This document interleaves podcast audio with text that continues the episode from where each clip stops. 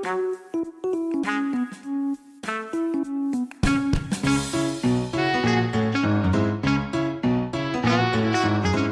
suis le docteur Cyril Fischoff, chiropracteur, spécialiste en échographie musculo-squelettique, exerçant à l'île Maurice.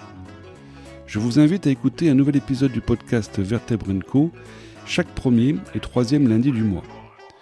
Ce podcast est consacré à l'univers de la médecine musculo-squelettique. Au travers de petites histoires cliniques issues de nos consultations, des dernières données scientifiques ou encore d'interviews de différents spécialistes, nous abordons divers thèmes, que ce soit le diagnostic des troubles musculo-squelettiques, les mécanismes de leur genèse, les moyens de prévention ou encore les traitements des plus classiques aux plus avant-gardistes. Vertebrenco s'adresse à tout public et se veut un rendez-vous de vulgarisation au service de chacun.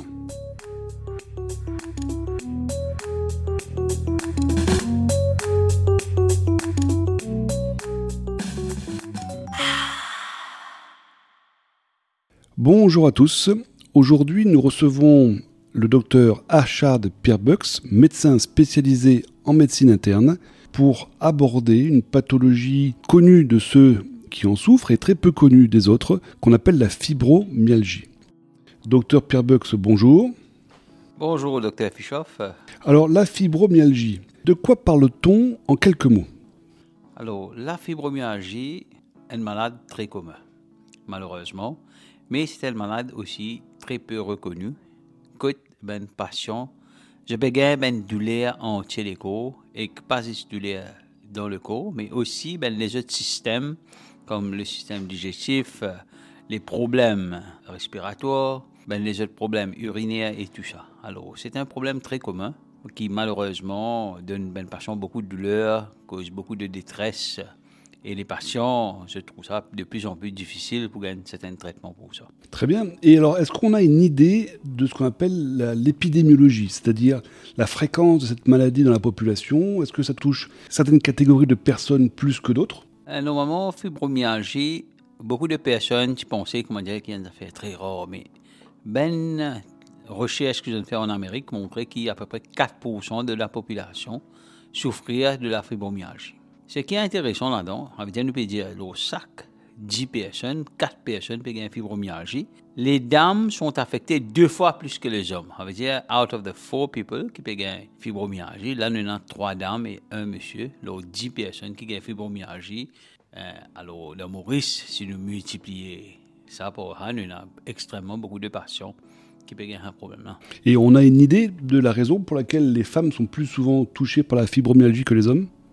Alors, euh, ben, fait une recherche là, mais rien n'est concluant. Mais je postule ce qu'on appelle ben hypothèse. OK? Alors, les hypothèses qui peut dire, c'est-à-dire comme ça qu'il y a un débalancement de la sérotonine qui est beaucoup plus facile, plus euh, dans la dame que les hommes. Alors, nous connaissons ici, pas une recherche qui fait dans mental health, dans une patient qui a une dépression, tout ça, c'est plus commun dans la dame que, que l'homme. Les migraines sont plus communes dans les dames que les hommes. Et dans sa façon-là ici, peut-être la fibromyalgie est plus commune que les hommes. Deuxième affaire qui va causer, c'est ben pain signal, ça veut dire façon qui nous l'écho, les process la douleur, les pas, les pas pareil. Hein? Entre les hommes et les femmes, les pas pareil. Et il y a une difficulté, euh, ben madame, il y a une tendance qui est plus, plus ça ben douleur là que, que les hommes. Hein. Et nous aussi remarqué que la fibromyalgie, les symptômes sont plus communs que les femmes, je peux dire, de période. Alors, besoin d'un système hormonal qui peut affecter sa maladie là aussi. Alors c'est vrai que lorsqu'on lorsqu'on pense, en tout cas lorsqu'on parle et qu'on évoque la fibromyalgie, on pense surtout au système musculo-squelettique. En tout cas, nous, en tant que c'est ce qu'on voit de manière régulière. Mais il semblerait qu'il y a d'autres sphères de la, de la personne hein, qui sont atteintes. Tout à l'heure, vous parliez de problèmes euh, au niveau intestinaux. Euh, donc il y a d'autres sphères. Quelles sont les sphères qui sont atteintes? Et là aussi, est-ce qu'on a une explication à ça? Alors, euh, la fibromyalgie, c'est une maladie systémique. Alors, quand on dit une maladie systémique, une mal systémique veut dire qu'il affecté plus d'un organe du corps. Le système musculosquelettique, que sont les muscles et tout ça, c'est ça qui est plus commun, comme je me douleur, douleur entre les corps, euh, tender points et tout ça. Mais nous trouvons qu'il accepté, il affecté plutôt le système digestif, ce qu'on appelle le irritable bowel syndrome, le colon irritable, beaucoup de patients, beaucoup de médecins maintenant, aujourd'hui, venir avec l'idée que ça, font partie de la maladie de la fibromyalgie. Le irritable bowel syndrome, que bien passion, ce gaz, bloating, diarrhée, constipation. Alors, je dis ça, c'est ils font partie de cette maladie-là. Deuxième affaire qui nous trouve, qui m'a trouvé très commun dans la, pratique, c'est ben patient se fait de tension headache. Alors, tension headache, c'est quoi? Ben maux de tête qui, qui, qui, qui récurrent, qui vraiment affecté ce même patient-là. Et nous trouvons que ce même patient fibromyalgie aussi souffert de tension headache. Et ça, ça y affecte juste euh, terriblement. Hein? En sus de ça, nous avons aussi le système urologique qui est souvent des fois affecté. Alors, les personnes, ça coûte de personnes type dans le pipi et je fais plusieurs tests au niveau urologique et tout ça, mais rien n'est les trouvé. Hein? Et les personnes continuent de souffrir. Alors, tout ça là, il faut partie, ce qu'on appelle ça fibromyalgia syndrome, là, qui peut affecter pas juste au muscle, qui peut affecter au système digestif, urologique, psychologique, neurologique et aussi un délai encore, ben, il y a beaucoup de personnes qui ont recurrent chest pain. Hein? Ils ont besoin d'un cardiologue, les cardiologues ont fait des tests, rien n'est trouvé, toujours malade, hein? toujours chest pain. Et donc, ce sont, c'est en fait un syndrome qui est essentiellement douloureux, hein, si on comprend bien. Oui, c'est ça. Et cette, euh, ces douleurs qui sont euh, euh, générées hein, dans les syndromes fibromyalgiques, est-ce qu'elles peuvent conduire à des handicaps, à des incapacités? Ouais, malheureusement, c'est ça. Hein. Alors, normalement, dans, la, dans la, médecine, hein, c'est general principle, hein, tout ce qui nous traite patient a un seul objectif, hein, c'est améliorer la qualité de vie. Alors, ben recherche qu'il fait, il trouvait ça va PSE, malheureusement, le decrease quality of life. Alors, decrease quality of life, c'est pas, euh, alors, il doit tout se faire, hein, alors ça va PSE en termes de travail, puis absent travail, en termes de ben problèmes couple, ça a augmenté parce que hein, le, le, hein, le, patient est malade tout le temps. Le patient n'a pas qu'à enjoy ce qui tout le monde est en train de, de s'amuser, il n'est pas capable d'aller à une fête, le tête fait mal, il n'est pas capable faire l'exercice, il ne peut pas faire une randonnée, tout ça, ces affaires-là. Alors, ça a affecté notre qualité de vie. Pas nécessairement handicapé ou ou incapacité dans le wheelchair, mais quand même, même si vous avez une douleur ou une sûrement des affaires, ça peut affecter la vie qui empêche le travail, empêche d'enjoyer des affaires normales. Et ça, c'est pourquoi on doit traiter ces patients pour améliorer cette qualité de vie. C'est ça, donc il y a des répercussions sociales hein, ouais. En rapport avec cette maladie. Et alors, donc c'est une maladie qui touche plusieurs systèmes, qui est donc essentiellement des symptômes qui sont douloureux. Et la question qu'on se pose, euh, que ce soit au niveau des patients, que ce soit au niveau des praticiens, c'est est-ce qu'on a observé des lésions par rapport à cette maladie, au niveau des tissus? Alors, ce qu'on nous cause lésions, c'est, comment dire, on peut faire un test avec un patient et le test est abnormal. C'est ça qui définition un peu de ce qu'on appelle une lésion.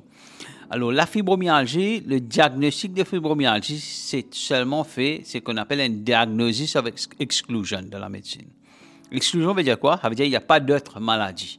Alors, par la définition de même, nous trouvons que euh, la fibromyalgie, pas pour aucune lésion qui nous peut détecter. Hein? L'état nous pouvons faire euh, ben test, ben scan, ben blood test, il n'y a rien à trouver. C'est comme ça même qu'on fait le diagnostic de la fibromyalgie. C'est un diagnostic clinique. Alors, c'est fait par le médecin, basé sur ben données scientifiques qu'il n'y a aucune autre maladie dans ce problème.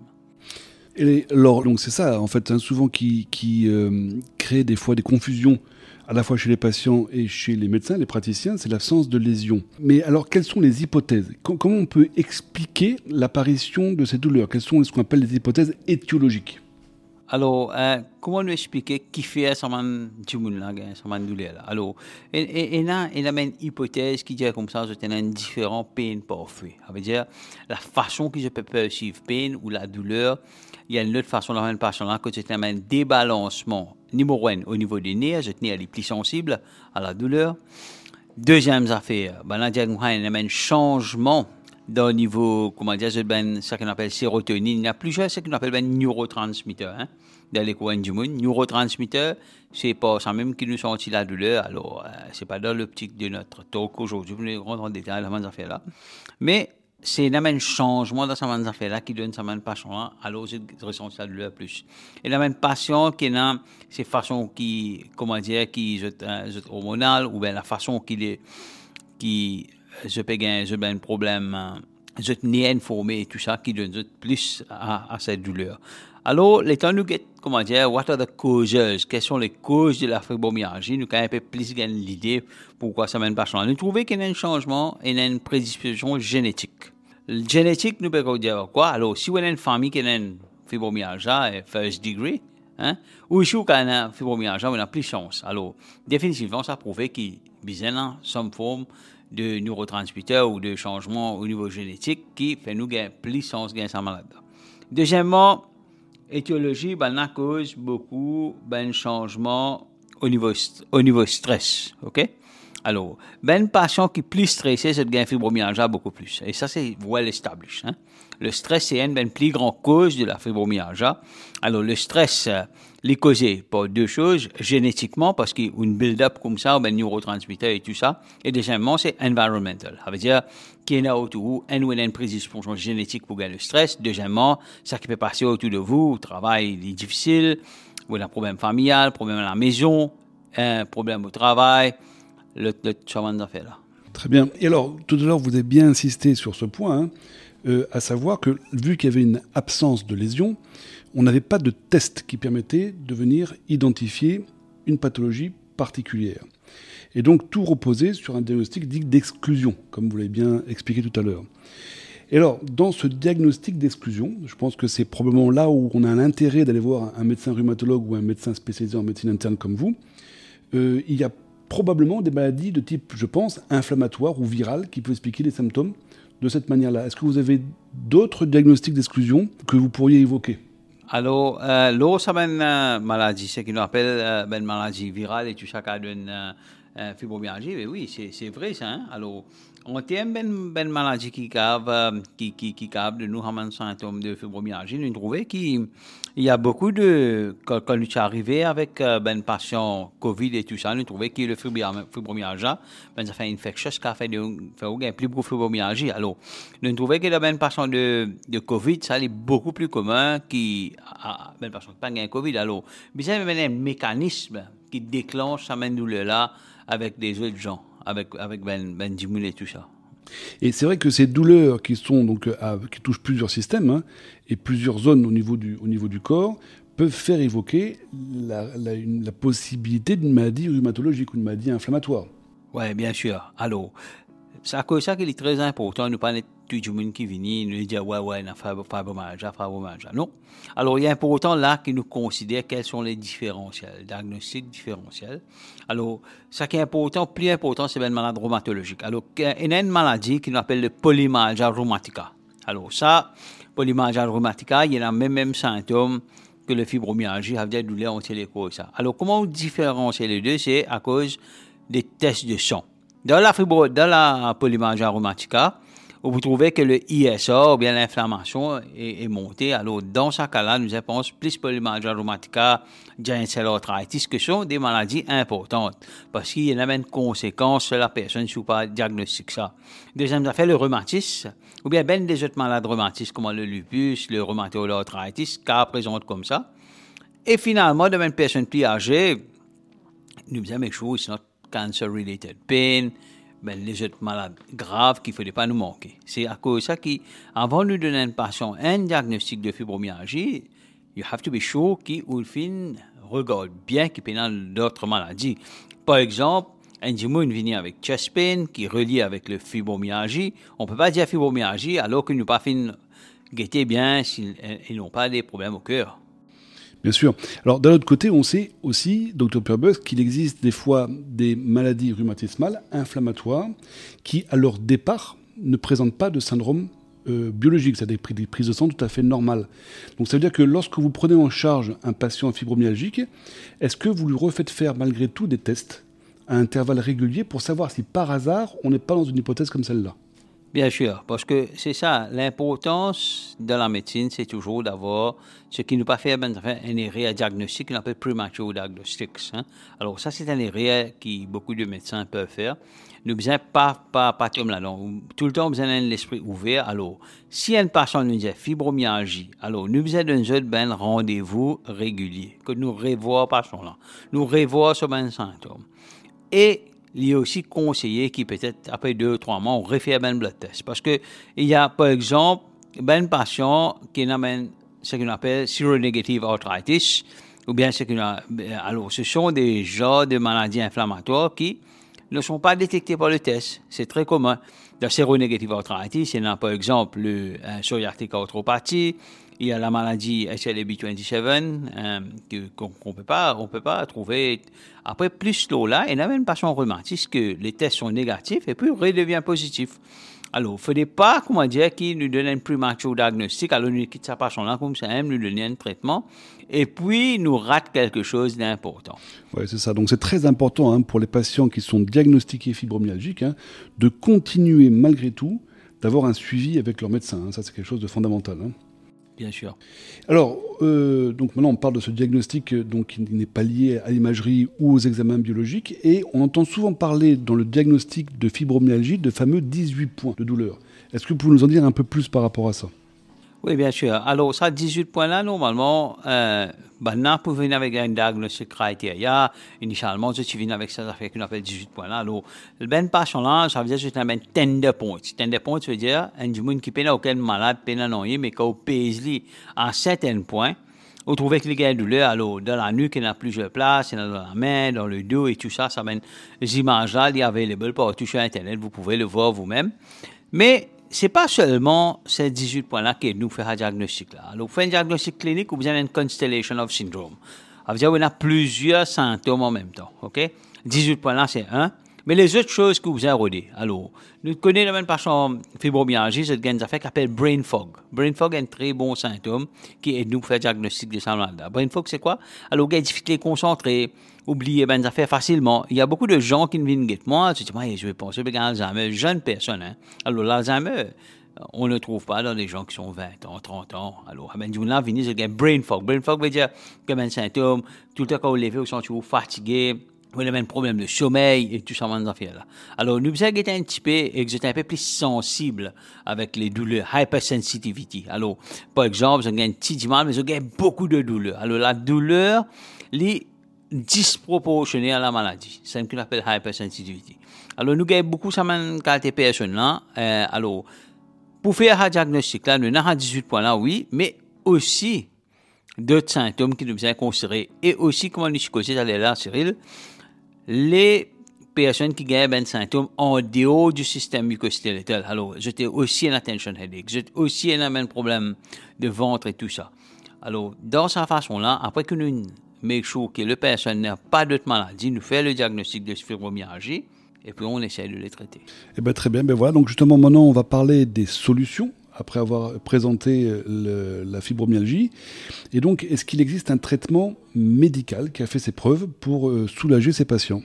Définitivement. Alors, quand nous cause fibromyalgie, nous cause un multi-system approach bien multimodal approach c'est ce qu'on appelle le biopsychosocial model. Alors, biologiquement, comment on traite, c'est ça que vous me demandez, la, psychologie et le social.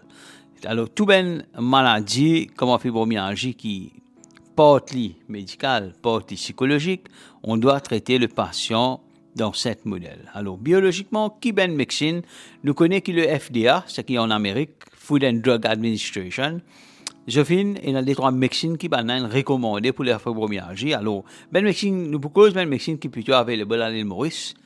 Alors, premièrement, il y a un antidépresseur qu'on appelle duloxétine. Alors, ça, ça traitement, un traitement approuvé pour la fibromyalgie. Marche très bien, ce sont des antidépresseurs. Alors, bien sûr, tous les antidépresseurs sont des médicaments très safe, mais il y a un problème, c'est qu'on appelle stigma. Alors, PhD Benjamin, pas les bonnes médecines à cause de penser que ça là, ils ont des effets accoutumance. Mais les antidépresseurs sont assez safe comme médicaments, mais bien sûr, no medication is 100% safe, ok? il y a d'autres groupes de médicaments qui marchent très bien, ce qu'on appelle ben anti-épileptiques.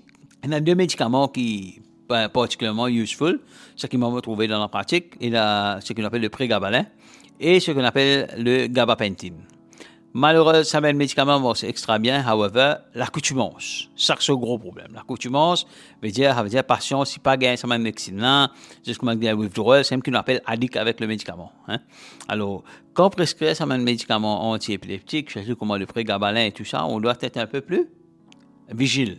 De bien guetter combien de temps nous besoin un patient un traitement là, comment nous pouvons win off treatment ou euh, comment nous augmente la dose et tout ça, parce que malheureusement, moi, je trouve beaucoup de patients fibromyalgie qui sont maintenant accros, hein, avec le prégabalin et tout ça.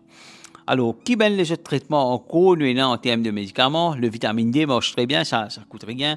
Euh, nous connaissons qu'à Maurice, euh, malheureusement, nous avons beaucoup de patients qui ont une déficience de vitamine D et le déficience de la vitamine D, ça fait le fibromyalgie pire.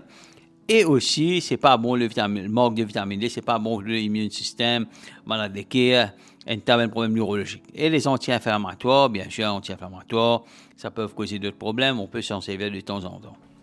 Alors c'est marrant parce que là, vous parlez justement de vitamine D. Et euh, ce qui est surprenant, je ne sais pas si vous avez une explication à ça, c'est de comprendre pour quelles raisons à l'île Maurice, alors que nous sommes sous le soleil toute l'année, on a un taux de vitamine D aussi bas dans la population générale.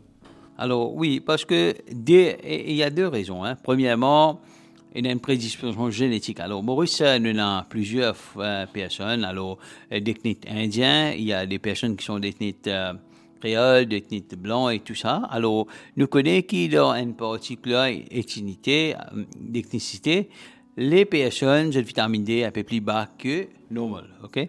Deuxième affaire, changement au niveau social dans l'île Maurice pendant les dix ans qui peuvent venir.